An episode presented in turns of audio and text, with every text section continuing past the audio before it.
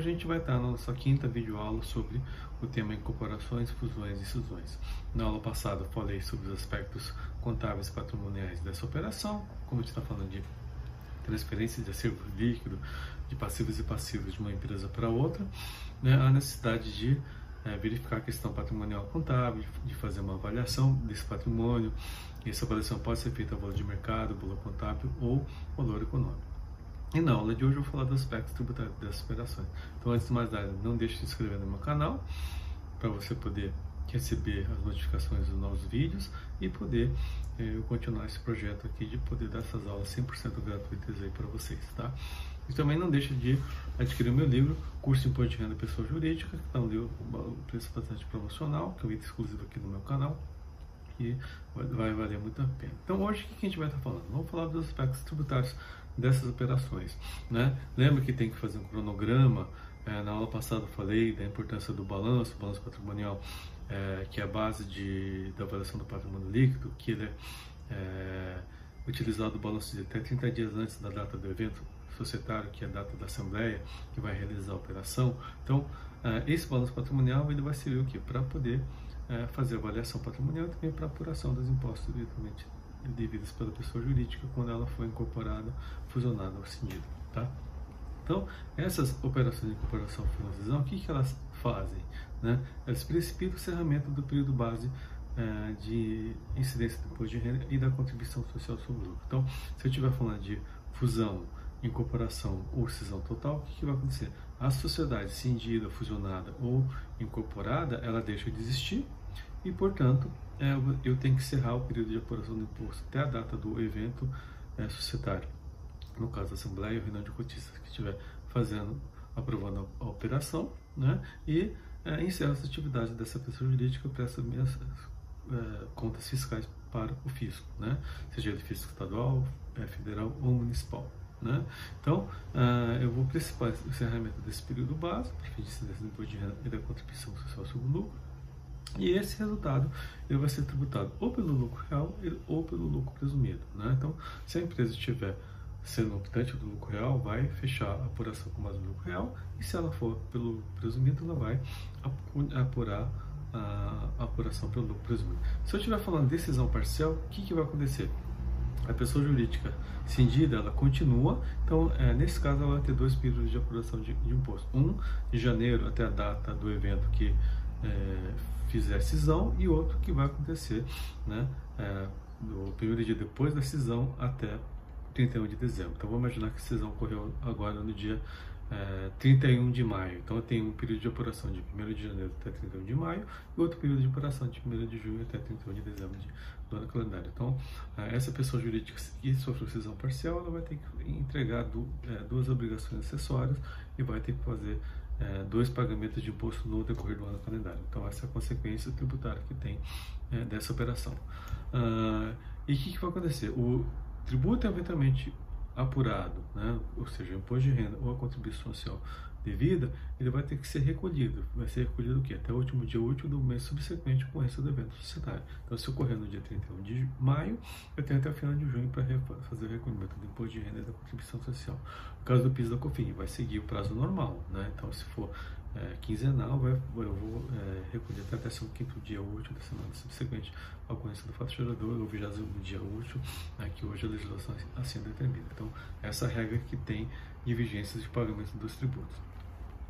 E aí o que, que acontece? Né? Você tem a questão do prejuízo fiscal. Né? Então vamos imaginar que eu tenho lá a pessoa jurídica, é, uma pessoa jurídica lucrativa e uma pessoa jurídica deficitária. Então, é por uma questão de é, economia tributária, de maximização de resultado, o que, que é melhor é, de melhor decisão fazer? É extinguir a pessoa com prejuízo, né? Porque eu tenho a pessoa que tem lucro e tenho prejuízo. Eu extingo essa pessoa jurídica que tem prejuízo, ela vai ser incorporada pela pessoa, pessoa jurídica lucrativa e passa a, a, a uma união de força apurar os resultados nessa pessoa jurídica lucrativa. Só que se a operação for feita dessa maneira, o que, que vai acontecer? Existe uma limitação legal. Né? A lei é, limita a transferência do prejuízo fiscal dessa pessoa jurídica né, que está sendo objeto de incorporação por decisão para a pessoa jurídica incorporada, que vai receber o patrimônio. Então, o que, que a lei fala? Que o direito à compensação dos prejuízos fiscais e das bases negativas das sociedades incorporadas não se transmite às sociedades incorporadoras. Tá? Então, essa é uma limitação. Né? E também isso ocorre o quê? No caso da decisão, o direito à compensação dos prejuízos fiscais e das bases negativas da contribuição social das sociedades cindidas é restrito ao percentual do patrimônio líquido remanescente ao decisão. No caso da decisão, o que, que vai acontecer? Né? Eu vou perder o direito à compensação do prejuízo fiscal proporcionalmente ao valor do patrimônio líquido que está sendo cindido. Então vamos imaginar, essa pessoa que vai ser cindida, ela tem lá um milhão de prejuízo fiscal. Se eu cindisse 40% do patrimônio, ela perde 40% do prejuízo fiscal, porque eu não consigo transferir. Tá? Então, essa é uma limitação. Então, do ponto de vista econômico, faz sentido você, a pessoa lucrativa, incorporar a empresa deficitária, mas do ponto de vista fiscal, uh, isso não funciona, porque se você fizer isso, você perde o direito à compensação do prejuízo fiscal. Então, o que, que as empresas acabam fazendo? Né?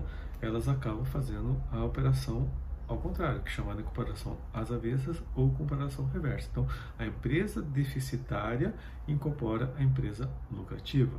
Né? Então, por quê? Se eu fizer isso, né, eu transfiro os resultados da empresa lucrativa para a empresa deficitária e passo e, e continuo a ter direito a fazer aproveitamento desse prejuízo fiscal. Né?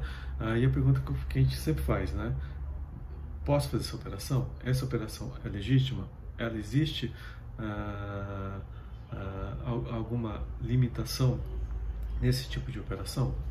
Eu, é, do ponto de vista legal, não, não existe problema nenhum. Nada impede uma empresa é, deficitária incorporar uma empresa lucrativa. Né? Do ponto de vista econômico, não faz sentido, mas do ponto de vista societário e legal, não existe vedação. O que, a empresa tem que tomar cuidado? É se realmente, é, depois da operação ocorrer, depois da assembleia ocorrer, ou evento societário ocorrer, quem de fato incorporou quem? Né? Ou seja, se o fiscal for lá e olhar e verificar que realmente, na prática, quem comprou não foi a empresa é, é, deficitária, mas sim a lucrativa, houve simples uma operação no papel, na qual, na verdade, quem incorporou a empresa foi a empresa é, lucrativa não é deficitária, ele pode desconsiderar a operação, ele pode autuar a empresa dizendo que há uma simulação na operação. Então, que, que, qual cuidado que a empresa tem que tomar? Tem que realmente verificar se a, empresa deficitária ela tem fundamento econômico, tem estrutura, tem funcionário, tem atividade e se realmente ela está incorporando a empresa é, lucrativa. Caso contrário, o, o, a chance de haver um questionamento, a chance de você não ter uma boa defesa na esfera administrativa é muito grande, é o que acabou acontecendo em muitos casos que foram julgados pelo antigo Conselho de Contribuintes e hoje atual CARF, né? ou seja, na prática é, não tem problema empresa deficitária incorporar uma empresa lucrativa, só que é, no conjunto probatório a empresa não conseguiu demonstrar que a empresa deficitária realmente existia, se ela tinha é, sede, ela tinha funcionário, ela tinha atividade. Então, se o conjunto probatório não é bom, o risco de você não ter um, um, uma chance de sucesso na esfera administrativa e também na judicial é bastante grande. Né? Então, essa questão da limitação da transferência dos prejuízos fiscais. Né? Quando a empresa sofre uma cisão, incorporação ou fusão, é um, é um, é um ponto que tem que ser analisado pelas empresas quando vão viabilizar essa operação. Tá? Então, é um ponto de alerta que eu recomendo que vocês é, olhem e vejam caso a, a empresa for sofrer essa operação. E uh, há, também uma alternativa que algumas empresas fizeram. Né? Antes de fazer a operação de incorporação, fusão ou cisão, a empresa que vai ser extinta, ou seja, que ela vai ser cindida, vai ser incorporada ou vai ser fusionada, ela utiliza 100% do prejuízo fiscal sem a limitação dos 30%. Isso pode? É possível? Né? Então, é, essa tese qual é premissa? Como haverá uma extinção da pessoa jurídica, ela nunca mais vai poder utilizar esse prejuízo fiscal, então a lei, quando criou a limitação de 100%, ela, 30%, ela limitou a utilização do valor, mas não a utilização no tempo. Então, ou seja, eu vou poder utilizar, não tem mais a decadência do, do, do direito de utilização desse prejuízo. Então, com base nessa premissa, quando há uma incorporação e é uma extinção daquela pessoa jurídica, né, ah, essa seria a tese para poder afastar a limitação dos 30%. Então, isso foi objeto de questionamento ah, por parte das autoridades fiscais, muitas empresas foram atuadas. Ah, o antigo Conselho de Contribuintes, o CARF, tinha uma jurisprudência favorável a esse entendimento, só que depois ah, essa jurisprudência acabou não prevalecendo mais, então hoje na esfera administrativa essa tese não prevalece, há discussões na esfera judicial sobre esse tema, né? então esse é um tema ainda que é, é possível de, ser discutido. Tá? Ah, e aí, o que, que, eu faço com aqueles valores, né, aquelas adições temporárias, aquelas exclusões temporárias que estão controladas na parte B do livro de apuração do lucro real, hoje ELALUR. Né? Quando há uma incorporação, fusão, eu perco o direito a poder fazer exclusão desses valores, né, ou oferecer tributação, vamos imaginar, é uma provisão que foi constituída, né, eu só vou ter direito a fazer a exclusão desse valor porque eu adicionei, né, quando constitui ela, porque ela é uma despesa dedutível. E ela vai ser dedutível quando? Quando é, essa provisão se materializar. Então, o que vai acontecer? Eu posso excluir é, esse valor após a operação de comparação? Eu transfiro esse direito? Né? Então, é, nesse caso, sim. Né? O único direito que eu não transfiro é o direito à compensação dos prejuízos fiscais. Mas as exclusões e adições temporárias eu transfiro, né, porque é uma sucessão de direitos e obrigações, e passo para a empresa incorporada que está recebendo patrimônio. Né? E isso é com base num entendimento né, da administração normativa antiga, lá de 78, depois de 81, que ela permite que os valores que tiverem aprovação diferida, que deu influência na designação do criador do exercício futuro, podem ser registrados pela incorporadora e sucessora. Tá?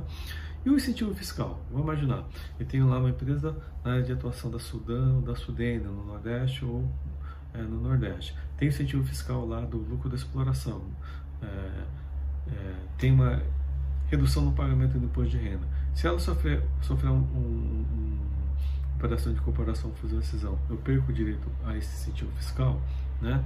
É, ele, ele, é, ele é transferido não é transferido?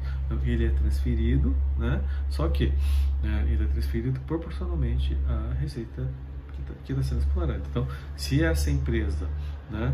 que incorporou também estiver lá na, na região norte, também tiver incentivo fiscal, se ela incorporar, você soma os incentivos fiscais, tem que ver o que cada projeto assim é, permite, e você tem direito a continuar com o incentivo fiscal. Agora, se a empresa que incorporou, ela fica em outro estado que não tem incentivo fiscal, eu só vou poder me beneficiar do incentivo fiscal das receitas oferidas lá no norte no, no, no, nordeste. Eu não posso é, misturar com a receita é, de São Paulo, por exemplo, tá? Então é isso que eu tenho que fazer. Eu tenho que fazer o cálculo do lucro da exploração proporcional à receita que está sendo oferida.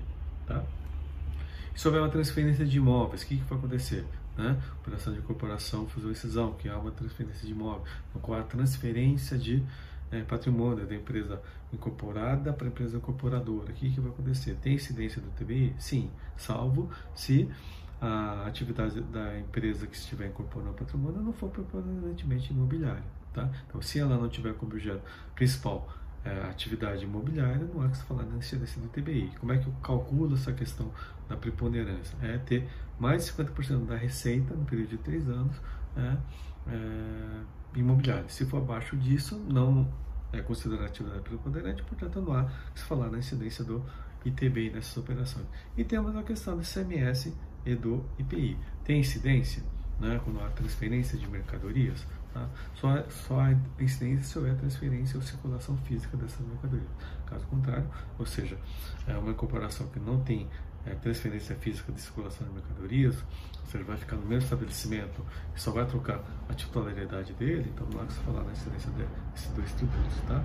E temos a questão da responsabilidade tributária. Né? Então, é, que é importante verificar. Eu vou imaginar que é, a pessoa jurídica ela está sendo incorporada, deixa de existir. Como é que fica a responsabilidade tributária dos tributos devidos da empresa incorporada? Né? Ou seja, se extingue ou se transmite. Né? E no caso de decisão parcial, o que, que vai acontecer? Então, o que, que a lei determina? Que a pessoa jurídica resultar de fusão de incorporação de decisão de outra é responsável pelos tributos devidos até a data do ato da pessoa é, jurídica fusionada incorporada cedida. Então, há uma transferência da uma sucessão tributária. Então, essa, essa responsabilidade tributária se transfere. Então, o físico vai poder cobrar da empresa incorporada. Tá? E no caso da cisão, né, ela é uma responsabilidade solidária. Então, vamos imaginar a cisão parcial. O que, que vai acontecer? Né? O tributo vai ser devido por quem? Né? Vamos falar de cisão parcial. É, pelo pela incorporadora ou pela empresa que permanece. Então o fisco pode escolher quem pode, pode, pode cobrar. E há uma solidariedade o tributo devido de uma pessoa jurídica para, para outra. E se falar de precisão total, o que, que vai acontecer? O patrimônio está sendo transferido para duas pessoas jurídicas. O fisco vai cobrar de quem? Tanto ele pode cobrar da empresa A, que incorporou o patrimônio, da empresa B, que incorporou o patrimônio. O que, que vai acontecer? É, haverá o direito de regresso de uma pessoa jurídica para outra, tá? que é na, na área civil, na, na, área tributária. E que o fisco faz? Ele acaba autuando as duas pessoas jurídicas, né? e de sorte a garantir ah, que o crédito tributário seja pago, né, tanto por um ou por outro, e cabe a quem for autuado é, discutir dizendo que a, a sua responsabilidade teria alguma limitação, caso isso seja possível, se o protocolo assim prevê, né? Por isso é importante colocar no protocolo, apesar de não ter prevalência perante terceiro, é importante porque caso com um fato desse, né, quem for autuado e tiver um auto de infração poder cobrar da outra empresa, apesar da lei falar da responsabilidade solidária. Mas se tiver por escrito no protocolo é uma garantia a mais que a empresa tem. Tá? Então, essa de uma ordem de geração dos principais aspectos tributários, a gente tem dessas operações de comparação fusão cisão, essa parte 1 da, da, uh, do tema, e na próxima aula eu vou continuar a questão tributária, no qual a gente vai falar uh, dos aspectos do, da, do ágil né, e de, deságio nas, nas operações de comparação, fusão e cisão. Mais um ágil que eu acho que mais interessa, tá, gente? Então, é, eu queria agradecer a sua participação, ter assistido o vídeo até o final. Se gostou, se inscreve no canal, compartilha esse vídeo e vejo você na próxima aula.